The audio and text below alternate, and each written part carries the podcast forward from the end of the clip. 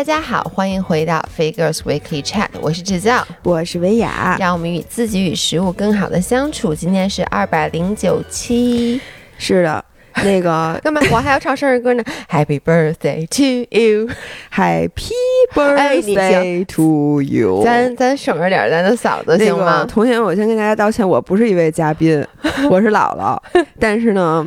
今天有点变声了，绝了这事儿！三十六岁第一天就病了，你去年也病了。我怎么觉得你每年生日还有一年过？去年过生日没病啊？病了呀！咱本来不是要一起跟大家一起吃饭吗？然后你也是生病了。哦，那那没有这次严重。然后还有一年新年，你也是病的特别严重，在家发高烧。我印象好多年前了，就你老就冬天这会儿，你特别不会生病。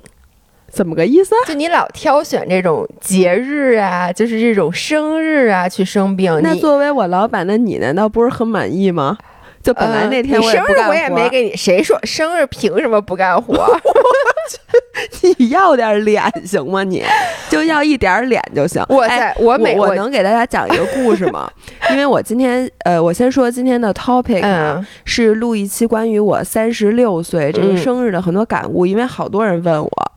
说你这个活三轮了，嗯，哇，真的，十二岁一轮，我完全没有发言权嘛，因为我还年轻，我还没。某些人一个三十五点八岁的人跟我说，我录不了这期，因为我还没到三十六。所以其实我不是特别能理解三十六岁的人，你会有老的人。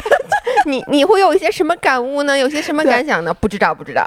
然后在此之前呢，我就说那个咱俩录一期三十六岁，你觉得你哪儿老了，哪儿没老？这个这个三十五点七岁的人哪儿老了，哪儿没老？然后他就说，哎，我发现我的生日从来没有你生日过得好。我说您从从哪儿看出来的呢？然后他就说，你看啊。说我过生日你就没请我吃过饭，就我就觉得，首先你没请我吃饭，其次我也没收到礼物。对，然后呢，我就跟他说，我说你记得上礼拜三我过生日的时候请您吃了日本料理这件事儿吧？对。然后我说我过生日我请你吃饭，你过生日我还请你吃饭。对呀。你觉得这事儿对吗？哎，我过生日收到什么礼物了？嗯。就是那天跟粉丝一起合照了呀，然后呢，他想了想说，也对呀，但是我怎么就觉得那么不高兴呢？就我我真的有点不高兴，而且我还觉得就是每年你的生日都过得特别的有意义，非常的盛大。我觉得我的生日就。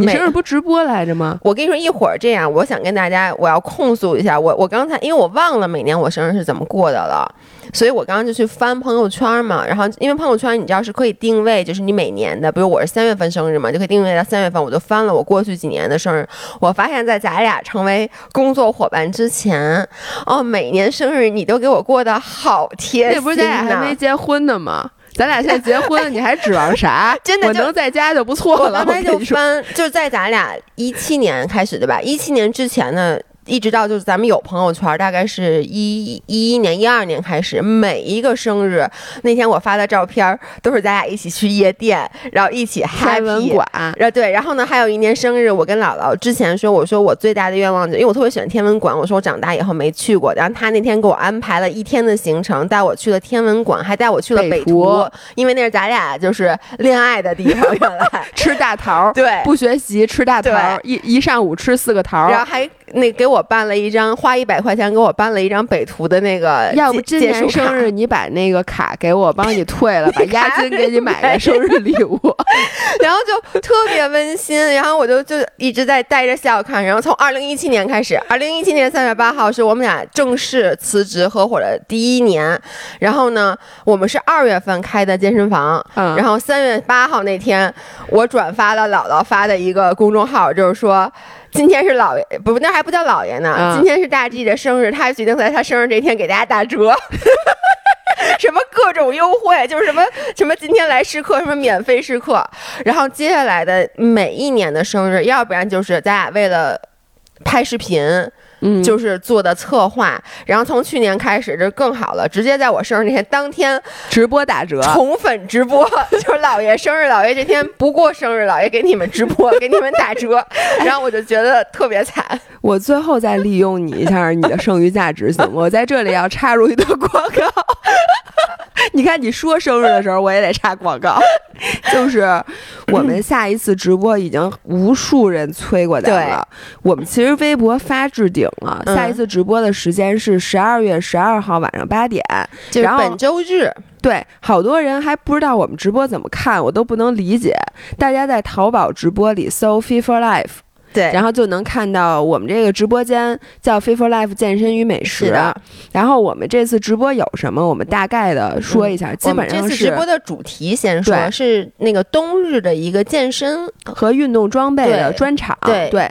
然后从器械的方面，我们有那个大家一直说要返场的 Keep 的那个动感动感单车。对，这个就特别适合冬天在家骑。嗯。然后呢，呃，中国马拉松马。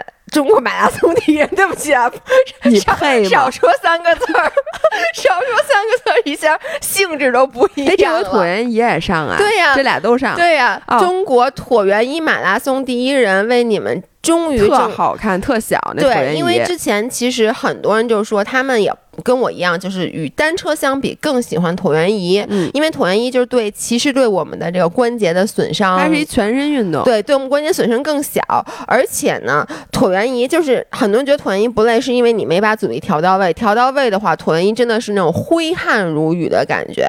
然后之前我们阻力也是跟单车一样可大可小。对，然后之前我们也是上过一个椭圆仪，那个椭圆仪阻力什么都没问题。我就是也是试过，就跟在健身房的那个效果一样，但它的占。地面积有点大，嗯，然后呢，这次呢，然后后来大家说老爷能不能找一款小的椭圆仪？这次我们就找到了一个又特别好看，真好看，我现在就对着那椭圆仪坐着，是不是就跟我们家那个木花瓶什么的都是？对，而且看起来非常新颖。一会儿我准备试一下，对，然后到时候你请你发发微博发照片的时候也发一下我的评价。是的，然后呢，它比单车还小，所以这个而那阻力呢又非常的够用。因为那天晚上老爷公和胡灵大变态，嗯，正好我拆包装那天他们俩都在，他们俩都试了这个椭圆仪，都给予了很高的评价。一会儿我试试，嗯，所以就是还有等于就单车椭圆仪二，就你你可以就是选一个嘛搬回家，这样你冬天在家。运动就有着落了，然后另外呢，还有一堆那个运动装备，嗯，比如说啊，那个叉 B 的那个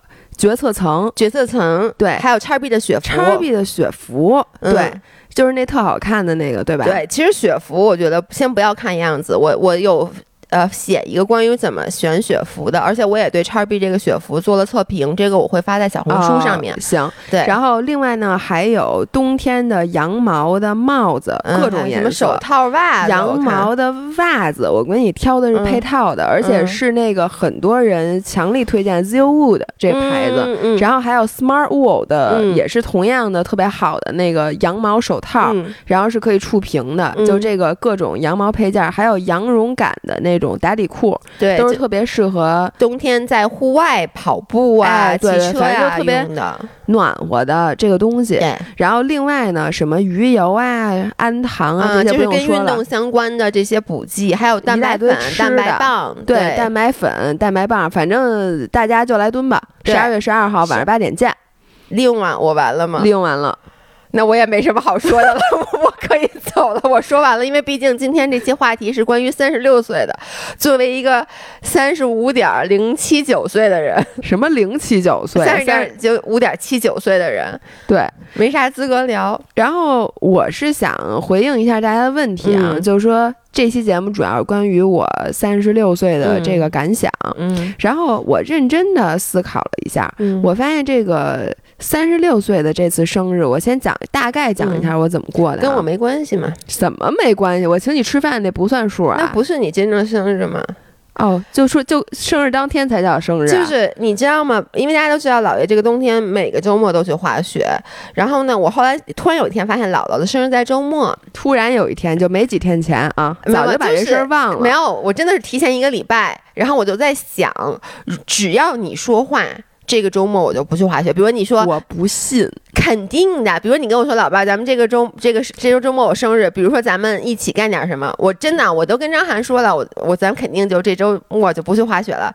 结果那天我就问我，因为正好发现微博红人节是这一天，嗯，我就给姥姥发，我说哎，老爸，那个微博红人节正好你生日，我觉得这是一特别好的生日礼物，尤其咱们得了多。两项大奖，哎，对，我还忘了给大家报喜了。两项大奖，微博红人节最开始我们真的是打算去的，一次是开始说十月三十一号赶上我去那个阳朔，本来说姥爷要去，后来又延了一次期。第一次是八月份，八月份我们俩就说一起去，哎，对，然后都定好了，就是还说带着我们整个飞福来 team 一起去，说顺便去就是大家一起 outing 一下。结果那次因为疫情延期了，十月份说姥姥要去比铁三，我说我带着老爷公去，结果再延期到十二。月份了，我觉得有点狼来了的意思，就不太好意思跟大家说了。但我当时真的跟姥姥提议，我说：“哎，你生日十二月四号，颁奖十二月四号，就是多么有意义的一个生日，在你活到三轮的这个时候。”先说得了什么奖啊？嗯，我们得了微博十大影响力的运动大 V，然后得了微博最具商业价值的运动大 V。我还有一什么没了，就这俩哦，就这俩。然后我就问姥姥，我说最具商业价值，我说我咋没瞅见呢？是不是你给眯了？说价值在哪儿？对，价值在哪儿？价值在哪儿？没关系，咱咱咱反正得了两个大奖。结果你知道姥姥跟我说吗？姥姥说哦，十二月四号那天我已经排的满满的了，满满当当，就开始给我讲他那天要干什么干什么干什么。一会儿姥姥会给你讲啊。但是这一轮说下来。十几条微信发下来，我发现里面连提都没提我。最后说了一句：“说你要是感兴趣也可以参加，你要感兴趣可以跟我们去满恒记吃糖饼。”对，别的我压根儿也没想邀请你，因为呢，我知道我邀请了只会换来沉默和尴尬。所以呢，老老爷听完特高兴，说：“哎，那我可就去滑雪了。”我就说：“那我去滑雪吧，心头大石可算落地了。”然后我说一下，我是因为姥爷要去滑雪，然后我也确实没工夫理。不要本末倒置啊！因为你没理我，我才。礼拜三呢，就请某些人吃了一顿日料。然后特别搞笑，那个在日料那天，我们我们订了一个包间儿，在那个一个走廊的最尽头里的那小包间里，吃着吃着，我出来上厕所，回来发现我们包间门口就两桌，嗯。那两桌全是五人儿，对，然后依次叫了我姥姥，那次说是姥姥吗？然后结果我们俩和四个五人儿，三个五人，包括一个五人的男朋友一起合了影，对吧？然后感觉我的天，这个世界太小了。然后你知道，因为那天我们是我们两对儿一起吃饭，还再带了一个人，就是那个人叫什么呢？就是之前就是给狗找服务那个，对，给找给狗找服务那哥们儿。然后那哥们儿后来看我们俩进来说：“哟，你们俩是。”真红啊！说你们俩真有人认识啊？说不是你们俩自己找的托儿吧？对，所以我觉得那天特别特别巧，就真的确实挺巧的。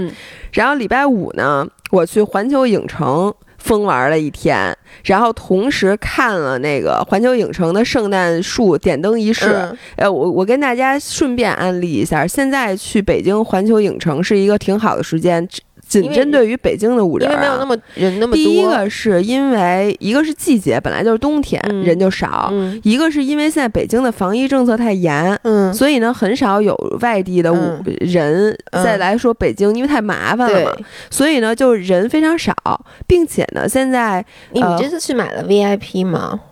对，买还是买的？这其实不用，完全不用啊，因为现在其实真的排队不多，我觉得是比咱上次去人少太多了。然后，而且现在门口有巨大的圣诞树，就非常的漂亮。而且现在各家餐厅都上了圣诞节的菜单，就非常有圣诞的气氛。但是唯一的。跟咱们上次去比啊，呃，未来水世界关了，咱们上次也没去，因为它那个水的表演现在太冷了。呃，但是那个侏罗纪那块全都弄好了，就是飞跃侏罗纪什么的这也开了的。进这些是不能做的，对吧？没哪儿有激流勇进啊？我不知道，上次去不是说将来会有吗？没有啊，没有，还是没有，就还只有一个，就是那个。呃，功夫熊猫里的那个里面的那个，就那根本不会湿的那个，所以就不用担心自己湿身。所以我觉得现在可能是去的好时间。然后礼拜六。本来是每周六早上不是跑团活动嘛，然后这周六就赶上我过生日。我们这个南二环的人，他们是每年的年末去跑今年的那个数字，嗯，所以我年初不是跑过二零二一吗？然后正好这个年末我们跑了一个划掉的二零二一，就是二零二一多一斜杠，因为二零二一过完了，那得多跑好多公里。不过那斜杠是手表自动生成的。就其实是一个巧合，本来没想跑那斜杠，但是因为我们想少跑一点儿，结果呢，就从一个地儿停了表，坐上了地铁。就因为你你知道你怎么绕它都是就有好多种跑法嘛，但是从这儿就最短的是你从二零那个零是故宫一圈嘛，跑完之后你从天安门东站坐地铁坐到朝阳门，先跑那一，然后再往回跑中间那个第二个二。OK，所以呢，他会把你坐地铁的起点和开表的那个，就是你关表的地点和开表的地点，他会给你自动连上，所以等于就是二零二一夸。给划完了，嚯！然后我我本来大家都觉得，哎呦，这个这个没跑好。我说这不正好吗？对呀，因为二零二一过完你给划掉。我说我觉得咱每年都应该在年底跑一个划掉的这一年，这样年初你跑一个，呃完。大全户二零二一，然后结尾有一划掉，我觉得特有意义。那这个二零二一是多少公里啊？十十六公里。十六公里。我年初的时候跑那个是十九公里。哦，对对。然后年末的，哎，不对，呃，二十公里。嗯。其实年末那个差不多就是二零二十点二一公里。OK，就跟这个数字是一样的。然后年底这个差不多就十六公里，就少跑五公里嘛。然后是一个划掉的。然后跑完了之后特别逗，你知道那个咱们之前拍北京小吃的时候，满恒记咱们是没去的。对，是因为满恒记根本排不上队。对，而且那天就是我还记得咱们要去吃满恒记的时候，咱们三四个都已经扶着墙，就是撑的都不行了。对对。然后我其实上一次吃满恒记，我都不记得是哪年了。我我老觉得是咱们上高中的时候，我也想说，好像还是在四中的时候。对，然后他们家那糖饼啊，我心心念念，如果从上高中算起，应该已经有快快二十年。我能在这说一下，我我我有点。不太高兴，为什么？我以为你会给我带块糖饼，我给你带哪儿去？带崇礼去？不是啊，你至少在这礼拜给我呀，在周一。行，没事，我给你叫一外卖。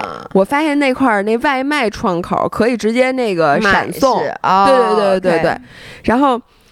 我终于终于吃到了满恒记，是因为那个好像有托关系了，嗯，就是我们有小伙伴认识满恒记的老板，然后跟人家订了两个巨大的包间儿，所以你没有排队那天，没有排队，哇塞，而且是两个最大的包间儿，周末，周末中午，然后就你进去的时候趾高气扬的，因为旁边人大家都坐小板凳，就说出来不太好啊，但是我觉得。过生日老寿星，这个也没有什么特别不好的，北京城市托关系这很正常的。主要你说连吃饭都托托关系，主要你给钱了就行。给给给给，绝对给钱了。然后结果吃上了什么呢？我的生日蛋糕就是糖饼，嗯，那糖饼糖真多。呃，确实，大家说现在吃是不是吃完以后会不太舒服？我都觉得，我看那个糖饼，我都能想象到吃第一口的感受和我吃到最后一口的感受。这一会儿咱们会说，就是你哪儿什么时候觉得自己真老了，什么时候觉得自己完全没老？这个吃糖饼，你发现你自己吃不下很多，这就是一个我真的觉得生理上的一个不一样。嗯，我觉得也不能算老了，但是就是不一样的，就是你确实吃不下去多少，就是第一口猛如虎。然后吃两口，发现，嗯，就是如排山倒海一般的那个糖糖味儿，就反到嗓子眼儿，就不想再吃了。然后吃了满恒记的涮羊肉，满恒记的涮羊肉真好吃，就是它确实是不太一样的。你现在后悔滑雪去了吧？不是，我现在白色鸦片不如 不。那那我跟你说，这个世界上没有任何一个事儿比滑雪更重要你说的，包括你离婚呢？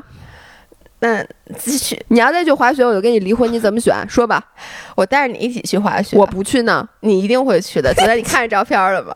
但是我为什么要跟你说？我现在好他妈饿呀！不是，我跟你说，因为我昨天工作的很辛苦，我看出来了。你你知道，我昨天就下午我拍完那个 CrossFit，我和新宇吃了一顿那个那叫什么 Football，嗯。然后我第二顿饭就是夜里两点钟一点半吃的，然后我而且我当时特别困了，我就随便弄点什么。我跟你说，你刚刚说的时候，我肚子就是叽里咕噜的。怎么着？我先给你点个黄牛糖饼，饿死我！让黄牛给你，你给你排一个糖饼去。你接着说，我不太不要再描述食物有，那不行，我还没说完呢，我咽口水了。主要是他们家大串儿也特好吃，那羊肉串绝了！我跟你说，那一口下去，哎呦。那个 moist，你懂？哎呦，那香啊！他们家那宫廷奶酪也特好吃。然后我跟你说，他们家的复古饮料特搞笑。嗯，我多少年没见过旭日升冰茶了，你记得吗？这是一个只存在于我童年童年黑加仑。呃，绿瓶黑加仑，我还我还知道，真的旭日升冰旭日升冰茶，各种魔奇饮料，真真啊，对我刚想说真真，但真真现在我现在有的，它变成网红饮料。了，对，就是只有你不记得的，没有他那儿没有的，所以大家那个吃的喝的都特别高兴。然后，然后，但是我给大家说一不好的事儿，就是。在吃完那顿满恒记所以你晚上没有去吃我晚上吃了高级的法餐，还是去？但是，但是在吃法餐之前，我已经病了。对，不是你记不记得在周三咱俩吃那个日料的时候，我就说你这安排绝对不行。我对你的了解，你不可能中午吃完满恒记，晚上还能去吃法餐。但是我反正还是不能把这件事儿归咎于饭。反正就无论如何，我是把自己给整病了。嗯，呃，然后周日呢，我去跳了空中瑜伽，就去练了爵士舞，然后成功的又把把我自己甩落枕了。你知道爵士舞太费脖子了，我一共我真的我甩了绝对不到十下，就就因为我一共就练了一个摆拍。然后那个八拍里面呢，一个是要迅速的把头先仰到后边，然后再咵一下把头回过来，你明白吗？我就是能不明白吗？把下巴颏遮过去，再把下巴颏回来，这是一个动作。还有一个动作需要从左往右，在一一个很短的拍子里歘把头甩一下头发。一个很短的拍子，就是要不然就是四分之一拍，要不然你知道吗？我们跳的是周董的《Mojito》，OK，就是莫莫吉托这首歌，你知道它节奏非常快，以至于你甩头。必须要非常凌厉。嗯，本人甩了，真的也就十下。嗯，然后呢，现在脖子都没好。嗯，这个我觉得是衰老的标志，可能这是颈椎。你你你以前也没比现在好多少。以前和现在跳的一样丑，但是以前可能不至于每次都落枕，可能每三次才会落一次枕。这就是我过生日的全过程。然后。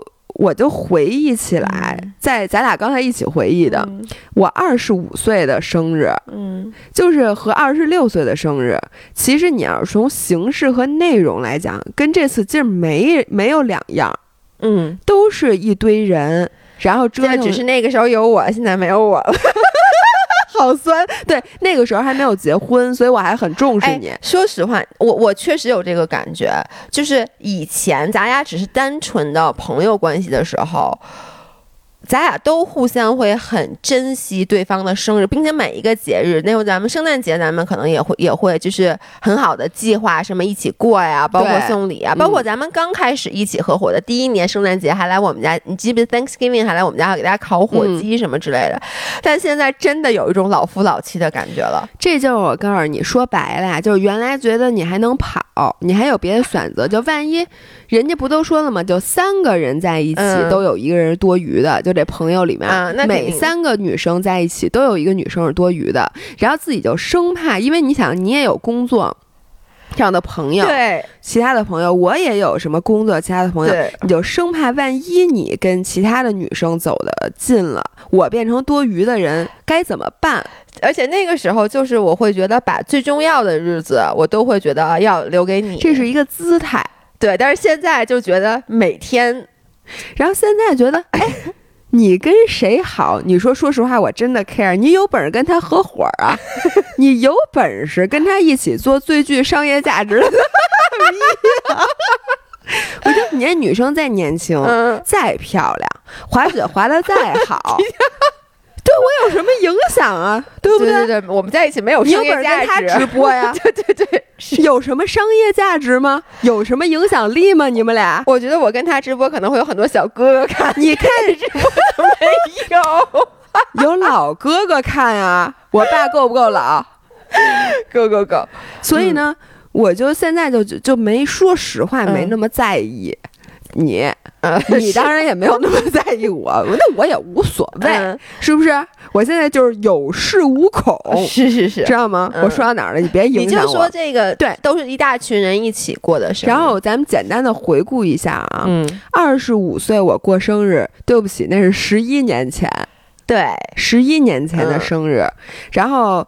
姥爷给我办了一个 surprise party，是的，你当时骗我干嘛去来着？是这样的，当时吧，因为当时我刚回国，我跟姥姥是这样，哎，我当时真的就是热恋，我跟你说，因为我跟姥姥在高中的时候是特别特别好的闺蜜，然后大学 somehow 在最后的两年里面就失联了，因为那个时候还没有微信，就大家可能不方便。对，那个时候其实我们一开始我记得都是通过写邮件，我记得当时我刚出国的时候，我还给你写邮件，然后你你。可能就工，因为高三特别忙，然后你就回的没有那么及时。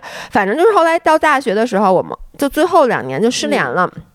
然后呢，我回国的时候特别特别巧，就是我实习的那个公司跟姥姥那个公司，当时工作的公司在一个楼，而且是完全纯巧合，在大堂就碰到了。那个楼那真是一大厦，你知道吗？是一特别大的大厦，大厦里面有好多好多公司，好多好多人。但是我真的就在我入职实习生的第一天，就在门口碰到了姥姥。是的，然后就特别就跟。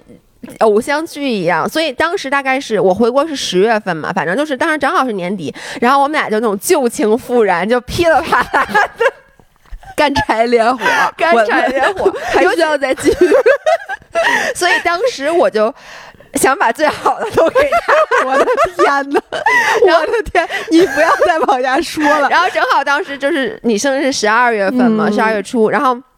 我就想，我一定要给你办一个特别特别好的生日，所以我就去第一，因为我不认识你大学的时候的朋友，嗯，然后我还我记得我各种辗辗转去问，因为那个时候真的就是因为没有微信，没有朋友圈，其实现在一切都很方便。那会儿是不是用 WhatsApp？对，那时候刚开始有 WhatsApp，但就他没有没有就是没有社交的那种。好像我记得你还在微博上找。对，我就是去翻你微博。我记得当时我就翻你微博，看谁老给你留言，对，或者是跟谁互动。对，对对对对。然后我就把你什么那些大学同学，然后我就怎么着联络他们。他们还有我姐，对，还有你姐。哎，我怎么这是咋找着的呀？我也忘了。我记得是当时我有一个好朋友跟我一个公司，嗯，你让他看我的手机，好像是。反正就是我把你，我就想能想到能找到你的那些好朋友和亲戚，然后都都找在一起。然后呢，我当时找了一个，那时候也叫就公寓，就是其实有点像现在民宿那种感觉。那会儿我简直觉得这个整个这个一切都是新颖的。是你因为那会儿还没有说什么民宿啊或者什么呢。对，你当时跟我说是参加一活动。对。我跟你说是参加一活动，然后我还是怎么着？是圣诞还是做什么饼干还是什么玩意儿？我我反反正就是我还骗你，我说你要穿好看一点，对对对对对对对对对。然后我记得当时还和一个追姥姥的男孩一起给他策划这个策划这个活动。对，然后我就记得当时我就到一个公寓，然后还是一个很高级的公寓啊，真的是高级，高级。嗯，对。然后呢，突。门是开的，然后里边是黑的。我真的当时完全没有想，然后我一推门，灯亮了，然后眼前站的都是所有我的熟人，而且这熟人和熟人之间还不认识。比如说什么我姐，可我大学同学肯定不认识，我大学同学、高中同学也不太认识。就是嗯，然后还有我的的同事，特别好的同事，对，还有特别好的同事，我简直当时就整个人都惊呆了。然后咱们那天晚上在那儿，然后有人买了蛋糕，而且还玩了外卖，订玩了桌游，弄了一晚上。然后我记得咱咱有几个人没走，对对，在那打地铺，对，住在然后就反正睡哪儿的都有。然后那一晚上好多酒，喝好多酒，然后就是完全后来都不记得怎么睡的觉。咱脱就是什么洗没洗脸换，反正肯定是没换衣服，因为咱没衣服换。是，然后就直接躺，哎呦，太开心了。我觉得二十五岁那个时候，现在如果我们有二十五岁的听众，我想问问你们，现在的生日是不是那么过？就那个时候，我觉得生日是一件大事儿。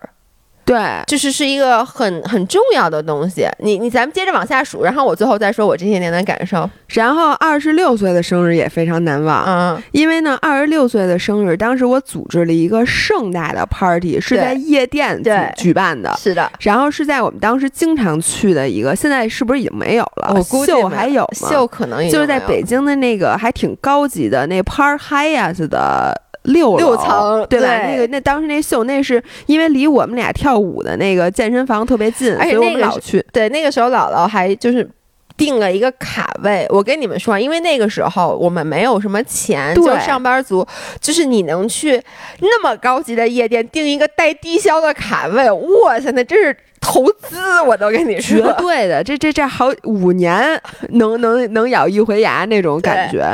然后呢，请了好多好多乱七八糟的人来我这个 party。对我，我在这插一个感想，就包括我刚才翻我的以前的那个生日，我就发现咱们在年轻的时候，除了那年我给你弄你那 surprise party，因为我只能请你认识的人，其他人我也我更找不着了。但是当时咱们。过生日好像会请很多莫名其妙的人，对，这个也是我的一个感想。我一会儿想说，全都是为了装逼。对，就是觉得那天就觉得热闹，就是而且必须要请，要不这人就是长得好看，要不然呢，这人得看起来非常 decent。然后有一些呢，跟你你觉得跟你这个 party 的这个调性不符的人，有的时候你就会不，他就不是你的 priority 了。是你，你想请你妈来，你妈也不。我妈还说干嘛让我结账去？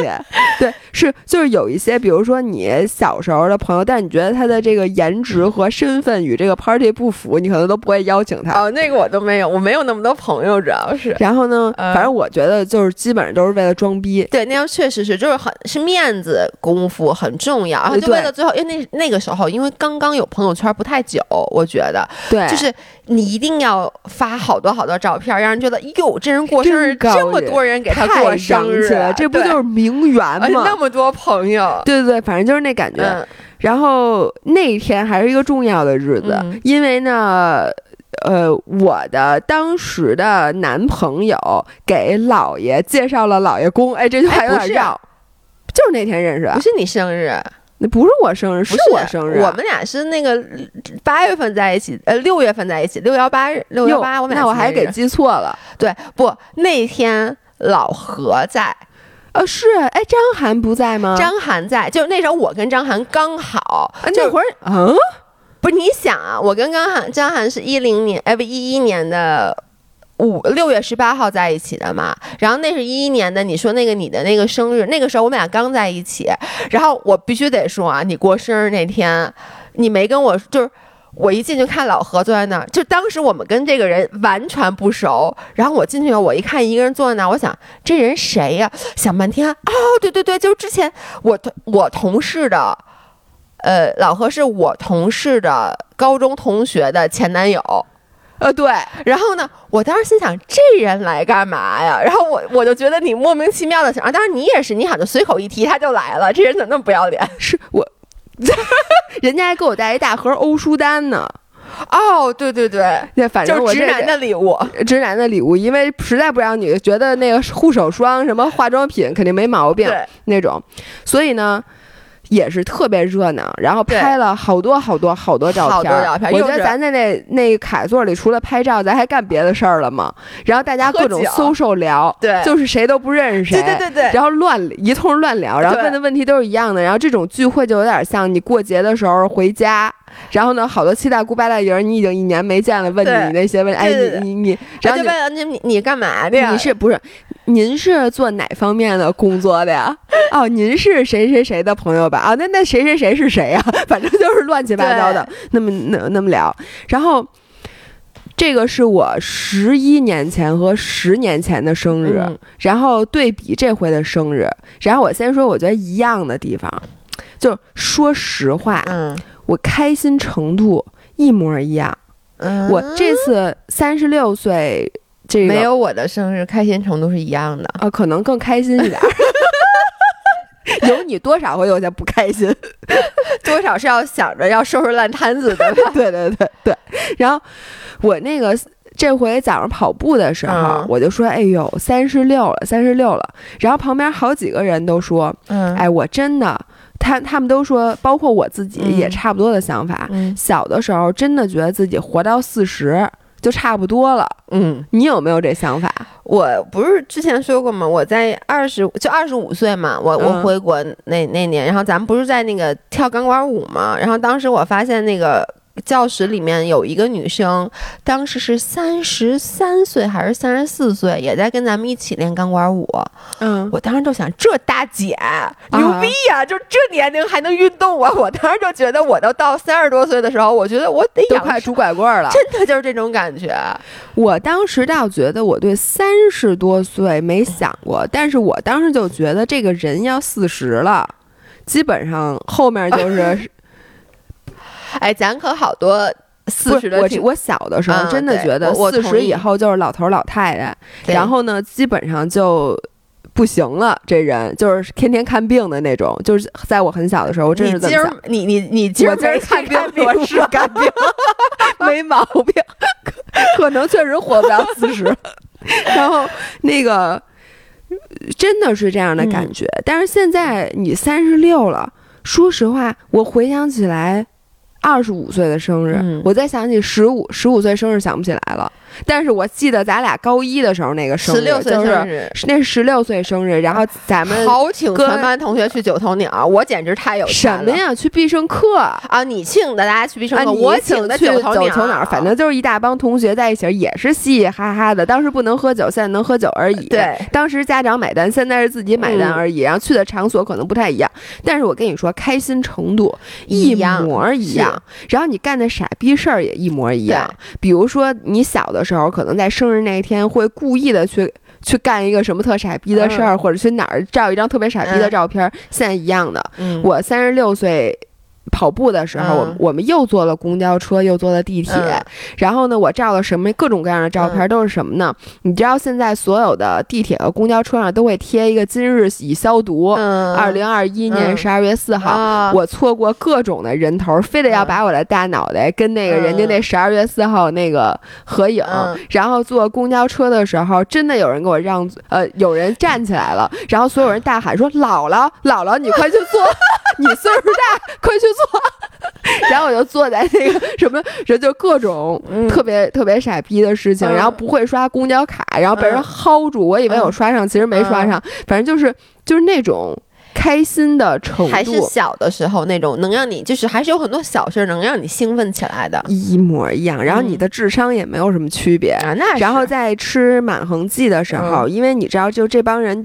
特贫，嗯，然后就干的那些事儿，然后做的那些行为，然后你都觉得，就是你就一直在哈哈哈。我觉得我嗓子疼跟那天喊的也有很大的关系。然后你觉得这些方面没有区别，这是我的第一大程度。还有，我发现其实你你你可能会不同意啊，但是我觉得你如果把二十五岁、二十六岁。的合影，大家的合影和你现在的合影拿出来，你觉得你这个人的颜值，你的好看的程度没有什么区别？是你现在都用美颜相机，你是美？你现在还比以前好看呢。那我再再开过七十，再开美颜相机，还是比十五的时候还好看，是吧？我我其实刚才跟你说，我看我年轻时候，就咱们不当都在翻翻朋友圈嘛？我说我看我五年前、六年前那个照片，我说年轻。其实不是不是颜值上的，因为我必须得说，现在美颜相机的功能有点过。不用美颜相机，我们原图我也没有。现在苹果手机的摄摄像头都自带美颜效果，你这个你别跟我说。那那会儿像素还低呢。对，是，但是我想说的就是，我我觉得老了的不是，先不说容貌啊，因为我我。我觉得是真的，眼睛里的那个光是不一样的。我看我就咱们小的时候，就也不是小时候，就可能七八年前、十年前，刚刚我翻以前那个照片，我就是觉得这是一个就是一个青年人，就是你知道那个眼眼睛里带的那个光，其实是那种这还是幼稚的。我跟你说，我一会儿就要批评你了。嗯，这一点，就我就不觉得这是那个问题。你越琢磨，它越是。这事儿不能琢磨，我跟你讲，不不琢磨就不老。对我真的觉得，我这次我本来过生日的时候，我们不是拍合影吗？真的，你说这是这人。说十五太夸张了，你说这人是二十五，嗯，二十六、二十一，一直到三十五，你觉得这就甭管这个年龄套用在你几岁上，其实都可以啊。这个我同意，就是因为现在的就人们对护肤的这个，我以为你说现在年轻人都太老了，不是不是，就是人们对护肤的注重，加上我们的这个就医美的现在就很很很发达嘛，也包括就是以前就是年轻人，比如说咱们小时候。年轻的时候可能不化妆，但是现在就是说，其实就是年不是年轻人越老了，而是年轻人的成熟化。就是我觉得我小的时候啊，那我十三四岁的时候，那就是一个孩子，真的就是一个孩子。然后我在出国的时候，十七八岁的时候，我现在看我那个时候照片，想我当时的故事，就是一个孩子。但是因为我因为滑雪滑水，现在也认识了很多年轻的小朋友，嗯，他们的成熟程度。你知道咱们特别大的一个粉丝，那女孩可能现在还听咱们那个音频呢，叫妞妞。哟，这不是我吗？对，就是你，所以我就特喜欢那孩子嘛。我对所有叫妞妞的孩子都是有有有不一样的感情。他才十一岁，但他咱们的所有音频他都听，咱们所有的视频他都看。然后我在跟他对话的过程中，我觉得你跟我说他十九二十岁，我绝对信。嗯，就她的成熟程度，所以你就想现在一个，比如大学毕业的女孩，她的成熟程度跟咱们那个时候已经不一样了。所以你说她二十你也信，你说她二十八、二十九你也信，因为你化上妆，其实你也看不出什么大区别。而现在像你就咱们这一代人，而且我觉得，尤其是咱俩又没有孩子。咱们的那个状态，再加上咱俩确实也平时会去做一些医美什么的。但是我想跟你说，这事儿跟有没有孩子也没关系，因为我们跑团，我我最开始以为女的里面我是第一个过生日的，就我我以为我最大，结果发现我好像排第五，就当当天可能都排第第四，还是怎么着。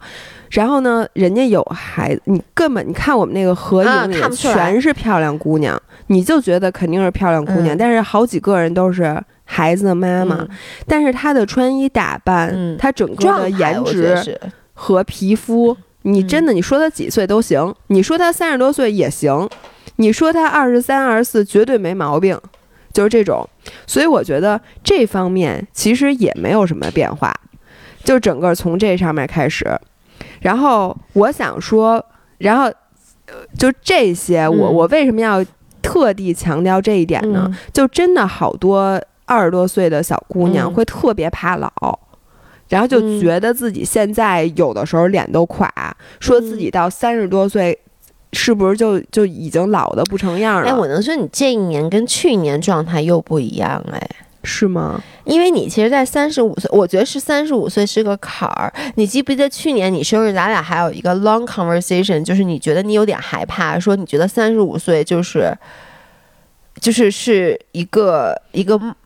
Mark 就是，嗯，就是一个 benchmark，而且我记得，你看你今年其实咱们俩虽然还在做医美什么，但我觉得你不是你有一年就是当时我我能看出来你有点着急，我觉得可能是因为三十五这个数字，但你现在的状态就跟之前又不一样了。我觉得是我成功的攻克了我之前的难题。你之前难题是什么？因为我记得那个时候你三十五岁之前，你还跟我说说，哎呦，说我得防防初老，就是你还是会有那种担心的。我觉得主要原因是我发现皱纹这事儿不用担心，打除皱针就行，就你打完除皱针之后，真的就没皱纹了。就不用担心了。我一会儿给大家讲我心态上的这个，我确实有这个变化啊。我给大家讲我心态上为什么这么变化，而且我现在新的这个感悟，就是我真的发现，我刚才说到哪儿了？你你说就从长相上也没有对对对，就大家不用担心，就是你内心高兴的程度和你外在看起来的样子，嗯，其实是没变的。就至少就是你从外人来讲，他不会觉得你有多大变化，真的不会。然后我再说一下，我觉得什么变了？嗯，第一，之前生生日的时候没病，现在生日作病了。然后呢，我觉得这个可能是说现在的身体确实没有之前的身体那么筋躁了。那肯定的呀，对吧？咱俩那时候一周去两三次夜店，然后第二天早上不用睡觉，对，就弄到就不说不说通宵吧，再弄到两三点回家很正常。第二天照样七点多爬起来上班。对，那会儿好像你对睡眠的需求，就你对身体的感知没那么敏感，你也不是那么容易觉得自己累了，对，也不是那么容易觉得自己累了，咬一咬牙就过去了，也不会病，而且你也没觉得那么难受。那不是我，我我老病，我现在反而不病了。对，我也想说，我现在也反而不病了，就是从疫情，谁刚从医院拎着一大袋药来的？我们家，但是你看，从疫情到现在，嗯。我就这个这个什么，这是我没生过病过，我没生过病，一次都没有。你其实也病过，只是你没去医院，没有像我拎着药袋子而已。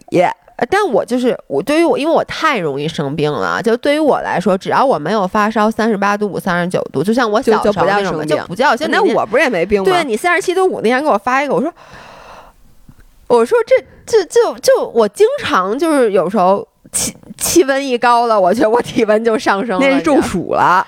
反正就是我觉得没没事儿，所以呢，我想说的是，虽然我觉得我身体没有之前那么抗造了，但是我反而比之前不容易病了，因为你更小心的对待它了。对，我觉得咱们在三十多岁，我觉得一个特别明显的感觉就是你更爱惜自己身体了。嗯，原来二十岁的时候，觉得这个身体是一无底洞，就是它没有底线的。嗯，然后你根本管不了那么多，你就管我今天眼前。嗯，但是现在呢，你好。好像就跟原来是和身体的关系是觉得身体是别人的，嗯，现在三十多岁，你终于觉得身体是自己的了。因为我旁边有一些比我大十几岁的朋友都开始考虑退休的问题了，然后你一下就觉得，如果我现在再继续作的话，可能真的以后老了身体就不好。你现在终于可以把自己和退休之后的自己挂上钩了，嗯，但这个并不可怕，因为你真的会更爱护自己的身体，而导致的结果是你的状态比二十多岁可能还好。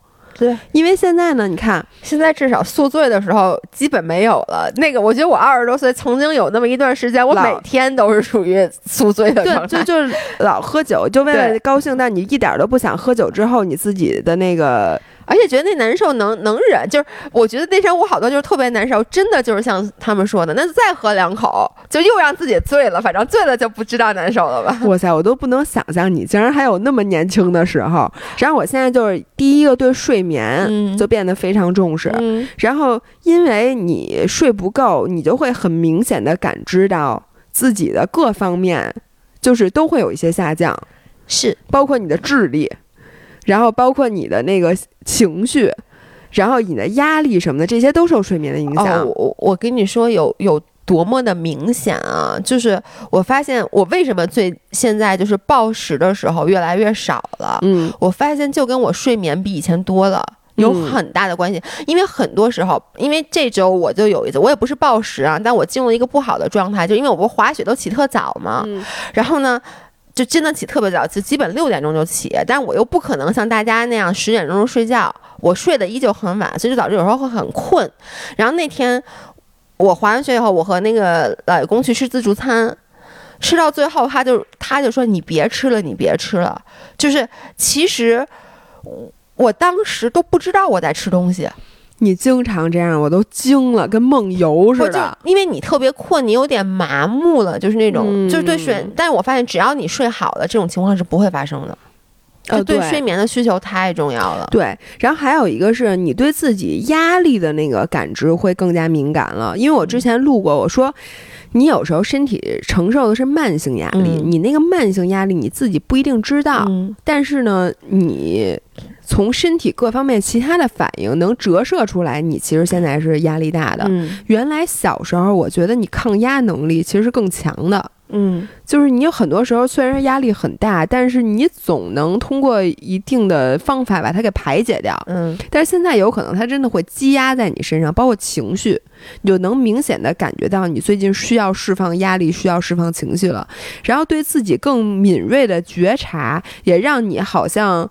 没有小时候那么容易被压崩盘了。对，你知道，我其实觉得这这是智慧的象征，象征就是，就说白了，就是你现在更愿意去承认自己的不行更愿意去，就比如像你说的，就是你你越早的其实发现自己有压力，承认这个压力，你越早能把这压力释放出来。嗯，但年轻的时候你不愿意承认，就。包括咱们也说了，比如年轻的时候，我遇到一些不开心的事儿，或者比如说两个人，像比如好朋友也好，男女朋友也好，就是之间遇到了一些小的磕磕绊绊，他是压在心里的。嗯，但你其实随着年龄的增长，你越来你的沟通的技巧会越来越强，你就会把这些情绪能更好的去转移出去，而且你会 manage 这个叫什么？这个水平，就是原来吧，它就是你是一个。很被动的状态，就压力来了，你要不然就给扛过去了，要不然就说啊，我崩溃了，我喝一顿大酒，对，然后可能就好了，也可能没好。现在呢，你就是能提前预见到你可能会有这个东西来，你得提前去应对。就是我觉得还是就是这是智就是经验的积累，因为其实，在我们二十多岁的时候，那个时候你刚刚进入社会，你虽然活了二十多年，但其实二十多岁的时候，你又是一个新的自己，很多新的。压力来，那个时候你不太知道怎么处理，也是因为你没有经历过这样的情况，你不知道自己经受多大的压力的时候你会崩，多大压力是哎好的压力，给我一个动力，我能迈过去。但是你崩过几次之后，像现在我那天就就我觉得就是说句有一个话就叫做现在这个年纪开始变得知冷知热了。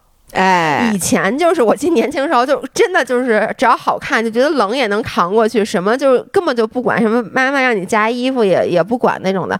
但现在我自己会非常清楚，我什么样的天我穿成什么样出去，我绝对会生病，就真的是知冷知热了。而且还有一个就是，我我现在真的发现我太了解自己了。这个星期天，哎，就。前天嘛，我不是去拍照嘛。我跟你说，我原本的计划，因为我太爱滑雪了，我原本的计划是我还是早上起来先起床，嗯，然后去滑半天雪，因为我们约的是大概下午十二点多一点才开始拍照。我说我先滑半天，下午再拍照，这样子这一天不还能滑吗？嗯，但是我那天早上其实我依旧很想去，但我就我都起来了六点钟，我坐在床上，我就问我自己，你现在的身体状态是什么样的？有点累。如果你滑完四个小时的雪，你下午拍照。你是一个什么样的状态？一定是，而且你知道拍照是很累的，我觉得我会崩溃，所以我把老爷公叫起来，我说你现在去滑雪，我说我现在要再继续回去睡觉。嗯，这件事儿以前我是干不出来的。你以前对，因为你对自己没不知道自己底线在哪，对你不知道底线在哪。但那天我就真的清楚意识到，我都能想象到，我如果现在去滑雪，我因为我已经起来了，我不是说我还很困的躺在床上。嗯，这真的就是。年纪大了的一个对自己更加了解了，但是我觉得了解有反面。嗯，我年轻的时候相反，其实很多时候上我是过于保守的。嗯，我觉得这件事儿我可能做不到的时候，我根本就不去做了，因为我觉得年轻时候也是相反的。对，我是属于往回收着的，现在对，我是往外放了。嗯，因为我年轻的时候。我总是第一反应是觉得我自己干不了这事儿的，所以很多事儿我连尝试都没尝试过。这就是为什么我在背靠背马拉松的时候，我在跑那个无锡马拉松的时候最难受的时候，我想的是宁当凤尾不可缺席，因为我觉得我前三十多年其实缺席了的事情是比没缺席的要多的，很多事情都是你觉得你不行，你觉得你也拔不了尖儿，或者你觉得你这事儿干不漂亮，你就不去干了。所以，我现在的相反呢，在三十多岁，有很多时候我是收着的。就像你说，我觉得我不睡觉，这个肯定不行。我无论如何，我得保证我自己的睡眠，保证自己的一个压力水平是 OK 的。但是很多时候呢，我又会发现，哎，其实我有这潜力。嗯，我之前做到过，我现在这个稍微大一点挑战，我觉得我也我也能行。所以这点反而又比二十岁的时候有些地方又放开了。其实。但是，就底层逻辑还是因为你更了解自己了，对，就是你更知道自己什么时候，哎，其实是可以发力。因为以前我觉得我们一直在处于一个玩自己的状态，就对自己一直在摸索。你年纪越大，对自己越清楚。可能到时候咱们家六十岁的时候，真的就成仙了。但是我发现你人啊，还是得有一个契机让你给转过来。像如果你一直保守，一直保守，你了解的自己其实不是真的自己。对，因为你没有机会去认识从来没试过，你怎么知道你不行？所以你这经验是没用的。对，你必须要有几次经验。你失败了的话。甭管你失败了还是成功了，你现在都更了解自己了。我发现，那我这个比较容易，就是你一直放着放着，然后你碰几次墙，生几次病，受几次伤，你就知道保守了。哎，对，所以呢，你这样试错的成本其实是比我低的。就是我一直都建议说，年轻人就是在去或不去、干或不干之间，你永远要优先去考虑那个去和干，哎，对吧？对，这个你你其实就是。比如说二十岁，你说二十多岁和三十多岁，你刚才问我觉得最大的区别是什么？嗯，就是二十多岁的时候，我对于一切的新鲜的未知的东西，我都会选择去试，就是你不一定都选择这个，你总是会优先考虑那个去。那个时候我是这个状态，但是到现在，就比如就就是其实也没有那么多大事儿啊，但就比如说各种活动啊、party 呀，像那个时候过生日请什么人啊，我都是属于多多益善。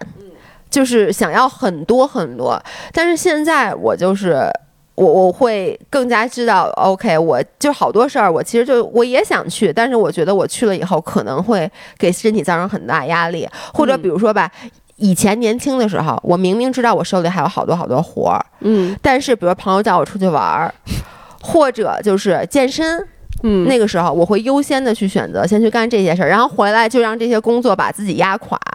嗯，但是现在我我我真的就是我如果知道我有很多活儿，我虽然很想干这件事儿，我也会先想，因为这工作我只要知道他不得不做，我一定会先说，那我就先不去了，因为我能想象到之后把我压垮的那个状态。因为原来呀，你都无法把原来我们短视到。你觉得一小时以后的自己都是别人，对，你就觉得我先紧着这一小时，我想怎么高兴就怎么来，这样人就最容易拖延，嗯，因为你就想把那最不高兴的事儿留到最后，然后最后哐叽一下，这事儿没。没干成，然后你就难过，然后再喝点酒，对，然后就彻底啥也没干，是，然后这就过去了。这这就是年轻人典型的心态。然后呢，到现在你就会觉得一小时的自己，一小时以后的自己也是自己，俩小时以后的自己也是自己，三天之后的自己还是自己，而且三天之后的自己更要好好对待他。对，你就不会把这些事情最难的东西都留给明天，明天的自己，你就想今天得赶紧干了，因为你需要珍惜自己。这包括像我现在。我原来小的时候，比如说对于吃药这件事儿，我小时候跟你一样，就是我不害怕吃药的。就是比如说有什么病，我想的就是我今天此时此刻，甭管这个药有什么副作用，或者对我未来有什么影响，我先先不难受了再说。先不难受再说，你甭跟我说那个不关心。我觉得这个是再有副作用，我现在年轻没关系。等我那个四十以后，反正我也活不到四十，没关系。到时候有后遗症的时候，我都死了。我当时真的是这么想的，现在就不是。嗯，现在我每吃一次药的时候，我都要仔仔细细的研究这个药对我今天的影响，对我明天的影响，或者如果我长期吃这个药，对我会不会有一些。影响能不吃就不吃，或者说把副作用什么的都研究的明明白白。我发现我现在干任何一件事儿，我都会把它乘以我这辈子还剩余的天数来考虑它对我的影响。问题是你不知道你这辈子的剩余可能，剩余没几天。对呀，你会不会很后悔今天没有吃这个消炎药？但是现在你就真的就是这么想的，就因为你很珍惜 嗯你自己的生命嘛。嗯，就比如说我这次嗓子这个问题，像照你的话说，你就吃点消炎药。不是我作为一个嗓子一天到晚发炎的人，真的得吃。但是我给大家科普一下，就是你扁桃体疼这件事儿，它有可能是细菌感染引起的。然后，因为中国的消炎药，这个“炎”这个字其实写的不对，它应该是抗杀菌药、杀细菌的药。对，就抗消炎药只对细菌感染有用。对，但是病毒没用。你的嗓子还有一部分有可能是你感冒病毒引起的。如果是病毒引起的，你吃消消炎药就没用，然后呢？而且消炎药这个东西吧，在中国是被滥用的。对，首先呢，在中国什么吃鸡、吃鱼什么的里面，就这些这些你吃的好多肉里面本来就有消消炎药。然后你如果消炎药你没有按照消炎药的处方来吃，很有可能造成你现在体内的病菌就具有了抗体。对，你以后就是它这细菌再发展，它就不。这消炎药对它就没用了，对，所以吃消炎药是要非常小心的。反正大夫一般都说，你要吃就吃七天，对，彻底把这个病菌全部都杀死。对，你要不就不要吃消炎药，你不能说我今天难受吃一天消炎药，明天不难受就不吃了，是不能这么吃的。以至于呢，我就愣没有吃消炎药。嗯，你别吃，都给我，都给你吃。不是因为我我是我这点跟你还是不太一样的。你还年轻啊，我反而对我反而跟你相反。我小的时候我喜欢扛着。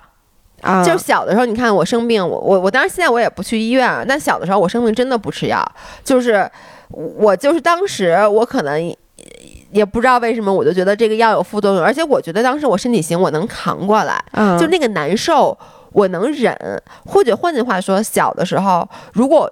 我刚刚不说嘛，小的时候三十七度五对于我来说就是正常体温，因为我经常发烧嘛。那个时候，我觉得连我妈都是，我一试表没上三十九度，我妈觉得这孩子一点事儿都没有，走出去玩去。对，就真的是很这种感觉。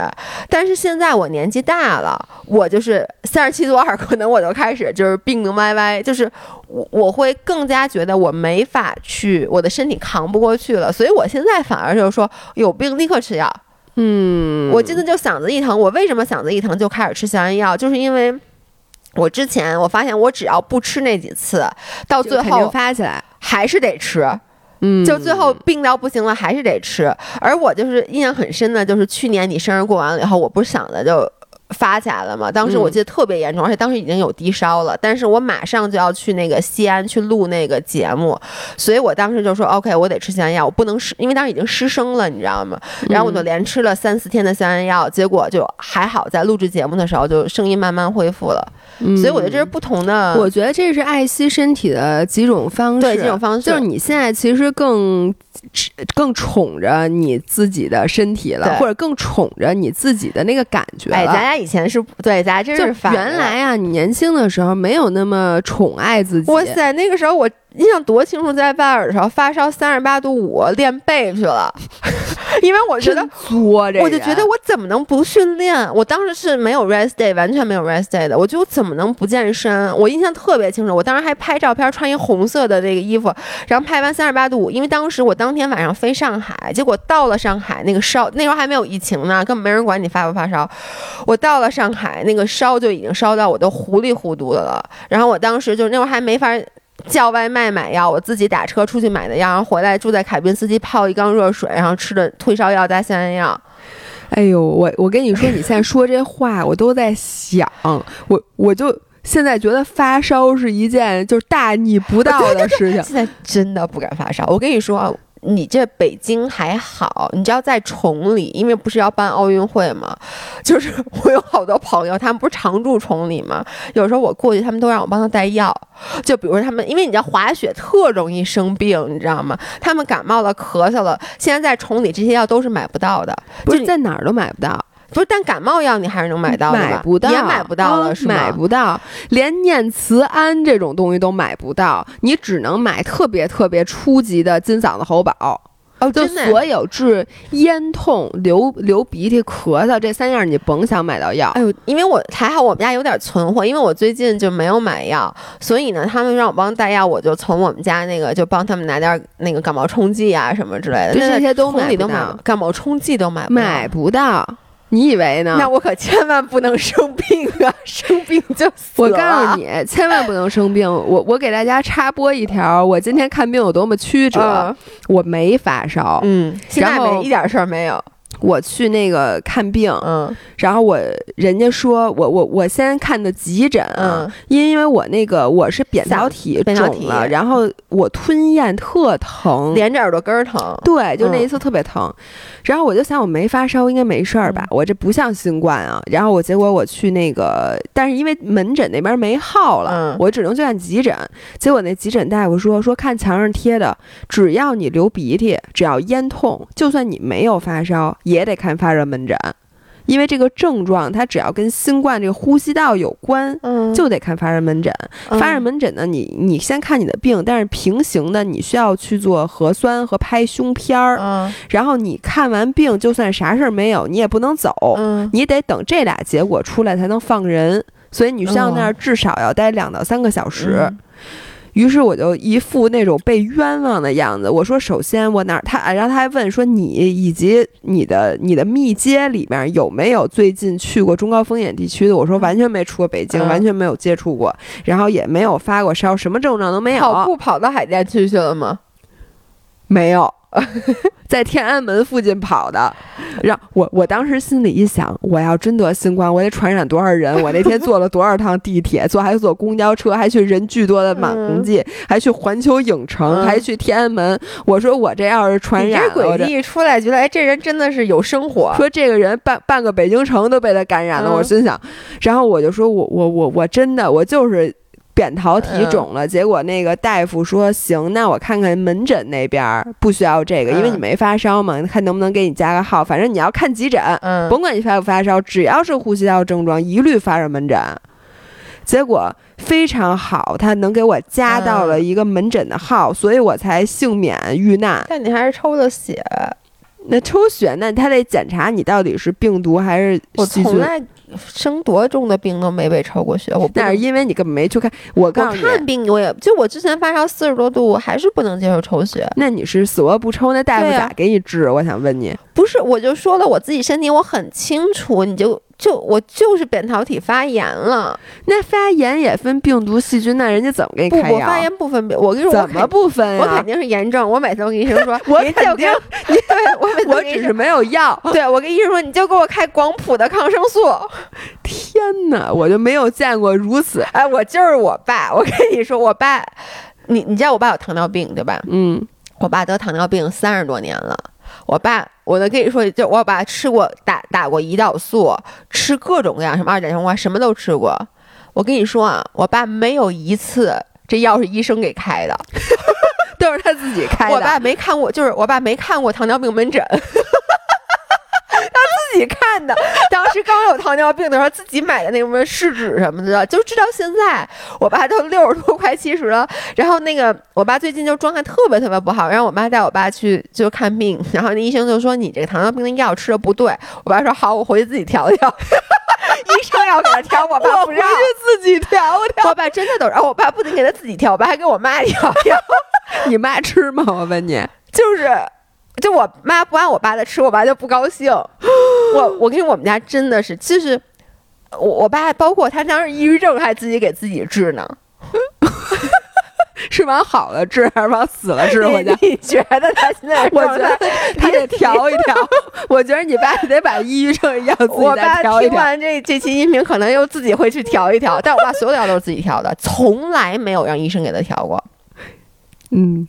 行，所以你觉得我只能说，我让医生给我开广广谱抗生素没毛病，没毛病，嗯，都挺好。我只能说不错。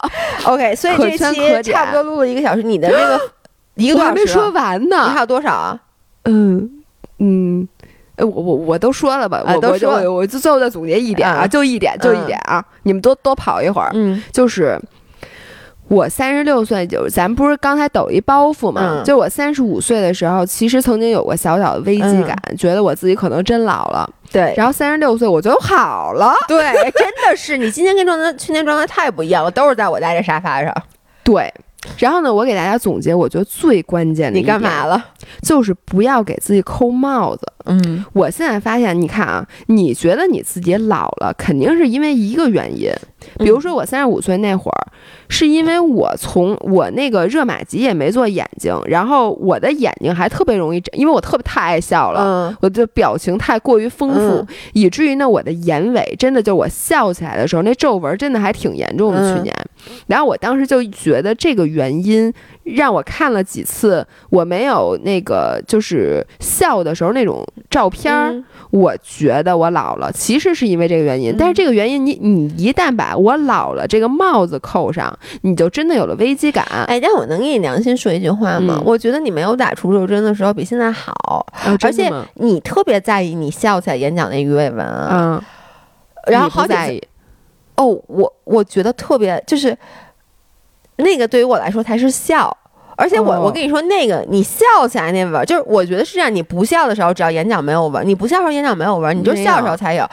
我我张薇娅，我告诉你，你二十岁时候笑就有，但是你那就你可能那时候没有拍照照片儿。我跟你说，那个你从小我那会儿你不会往你那会儿不会往你老了这方面联想，对吗？因为我还小时候，我觉得哎呦笑起来眼角有一纹好漂亮，就是我眼睛巨大，不是长。是你笑起来那个纹，就是你的笑容是非常真挚的。我现在不真挚吗？呃，你你现在也也还行吧，我然后就是。反正我自己的感觉，对，我就是因为某一件事儿，或者有可能是因为你以前做到过一个什么事儿，你现在没做到。嗯，比如说你你以前跑十公里心率是一百四，嗯，现在跑完不不，比如同样的配速啊，你现在跑完了一百六了，嗯，你觉得你老了？就它一定是因为某一个事情或者几件事情，然后这个时候你记住不要给自己扣我老了这个帽子，嗯，因为一旦你扣上，你会发现事事每一件事都证明你老了，嗯，然后你。一下就觉得自己老了，嗯，然后我发现现在你就各个击破，就跟好像我说你不要这顿饭吃多了就觉得自己得暴食症了一样，你把这件事解决就好了。比如说现在你长皱纹了，对不对？你就心想，我就跟得了一个病似的，它能好，就是我长皱纹，我打除皱针。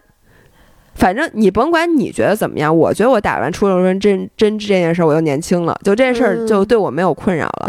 然后如果你是觉得你有一天早上起来看见自己脸垮了，或者你某一个聚会的照片儿，你觉得哎呦我我我怎么现在老成这样了？没关系，你要不然就是因为睡得不够。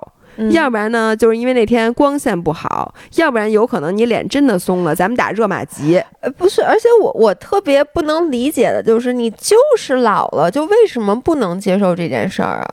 我不太能接受。那你四十六岁，你能接受吗？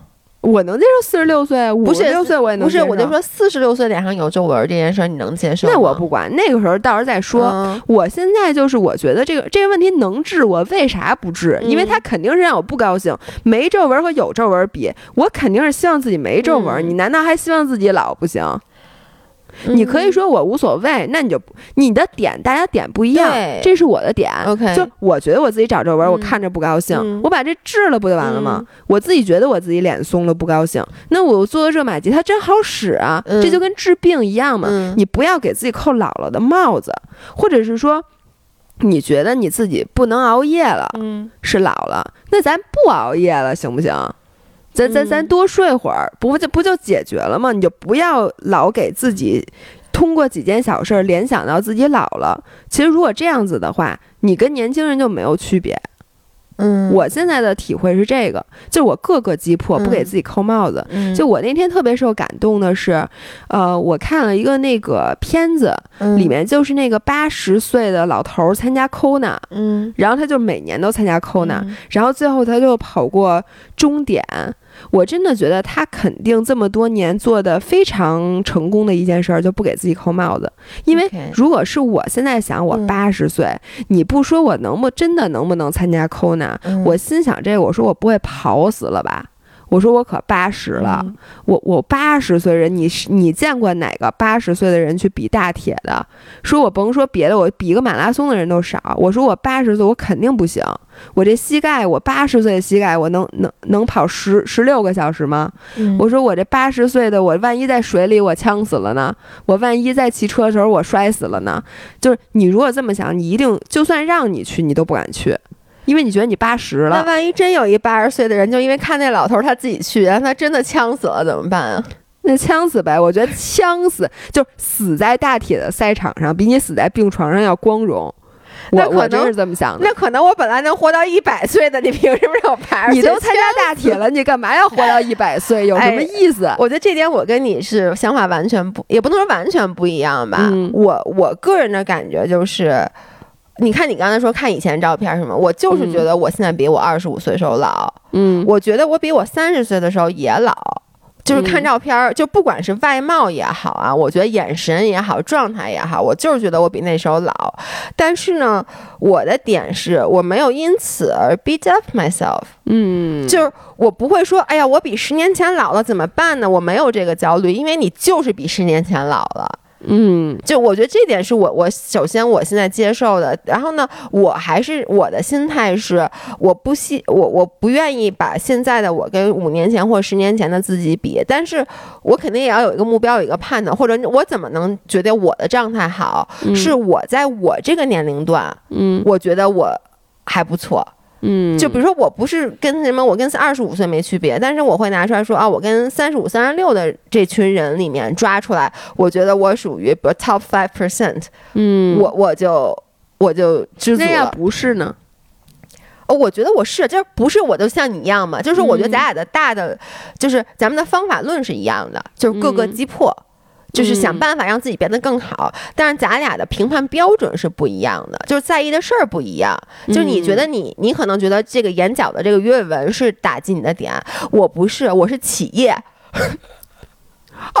哦，我的天！就是我，我跟你说，我我你一说企业，我想的是哪个公司？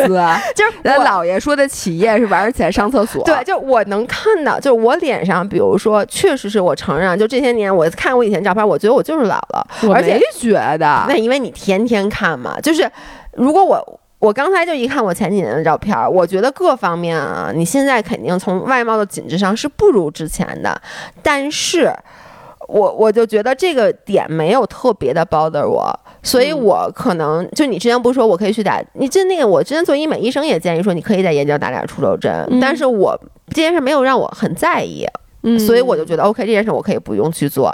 但是什么事儿我在意啊？就是企业企业的次数，就是上厕所现在憋不住尿了，真的就是。你小时候也憋不住，你我小时候能一觉睡十四个小时。你你 作为我是你的同龄人吧，一直我永远比你上厕所次数要少。那倒是，没有人水比我少。咱们的 B 米同学，B 米同学跟你上厕所次数应该 有一拼。对，就是我我说一下我的点，还有一个就是。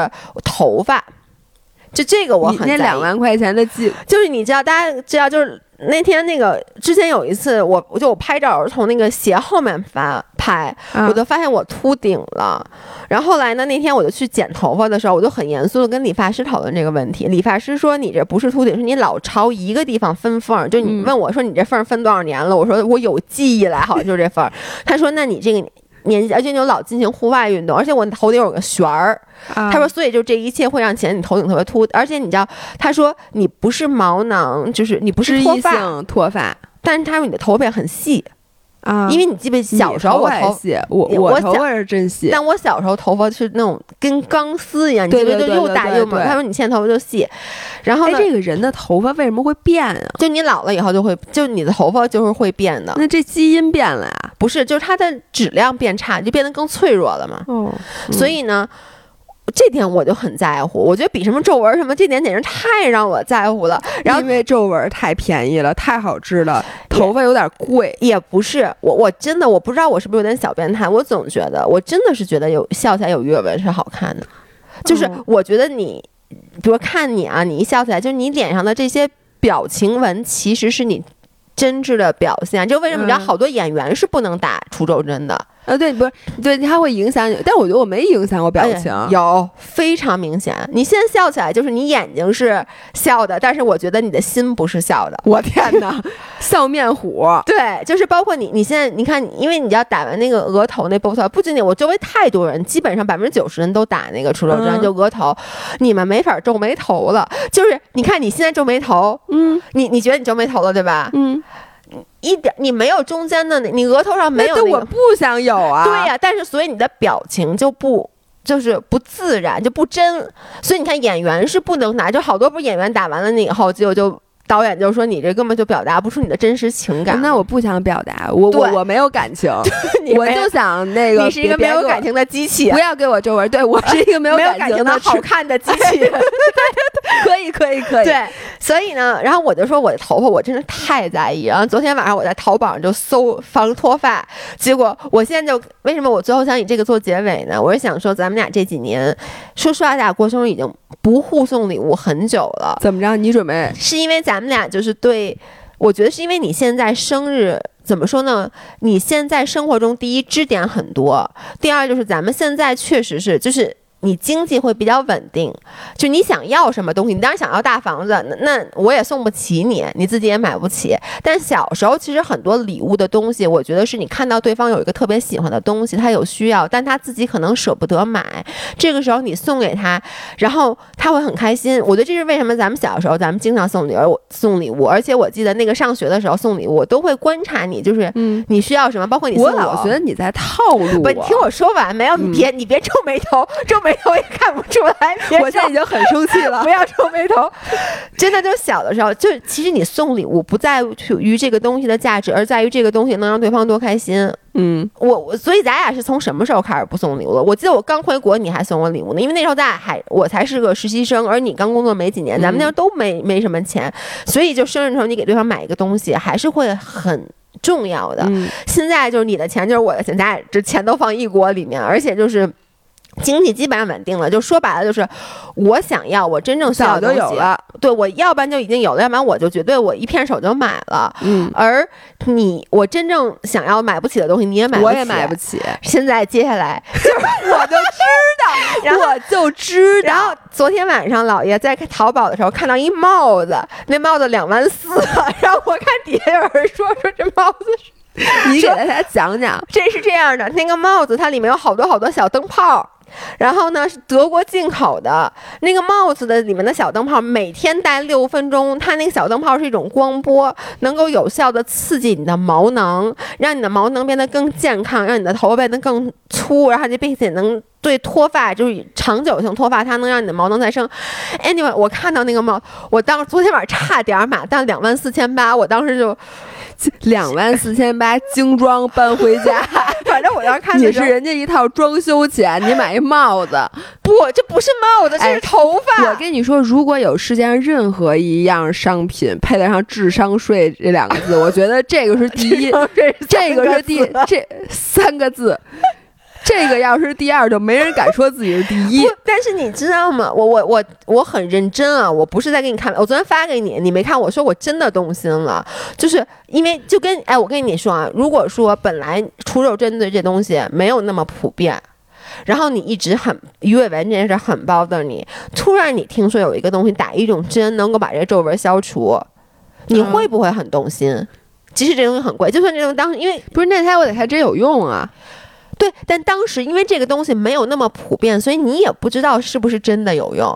但是你看评论，发现哎，除皱针是这样的，除皱针这东西它有没有用呢？你一个月之内就能看出来。我问你，你这帽子，他说半年啊，每天六分钟，半年啊，每天六分钟，半年。我看那评论里面都长上吗？不是，我看那评论里面有人用了一个月，已经有一点变化了。那我问你，为什么还会有人花六万多去植发？对，你知道吗？昨天我就把这东西给老员工，因为老员工现在不是那他那个视频里大家也。开始说，就老公头发也开始掉嘛，然后老公，我之前买什么他都说什么植发，他昨天就跟我说，这要真有用买，他说植发这比植发便宜多了，所以我就想跟你说，如果说这就是一个现在你可以表现的机会，因为这个东西我真的需要，但是呢，我又有点舍不得买，但是这东西你又绝对咬咬牙能送得起。哎，你我现在这样吧，我还有这个多月，诉求呢 抛给现场的观众们。大家都知道啊，老爷三月八号生日，然后呢，他们家地址要不给贴底下。你们谁呀？要发现老爷有这个需求，你们就谁在三月八号这天寄给他，好不好？要不然咱们众筹这三多少多少钱？他那个双十二打折一万九千八。而且十二个月免息，我都我我我出一个月的，那十一个月咱们凑凑。不是，我真的很认真，你们都嘲笑我。嗯，那这期音频 就到这儿，就到这儿，大家 聊不下去了。我希望在明年三月八号那期的音频里面，我可以说谢谢大家送我这个帽子，我觉得悬。好，那我们周五再见，拜拜，拜拜。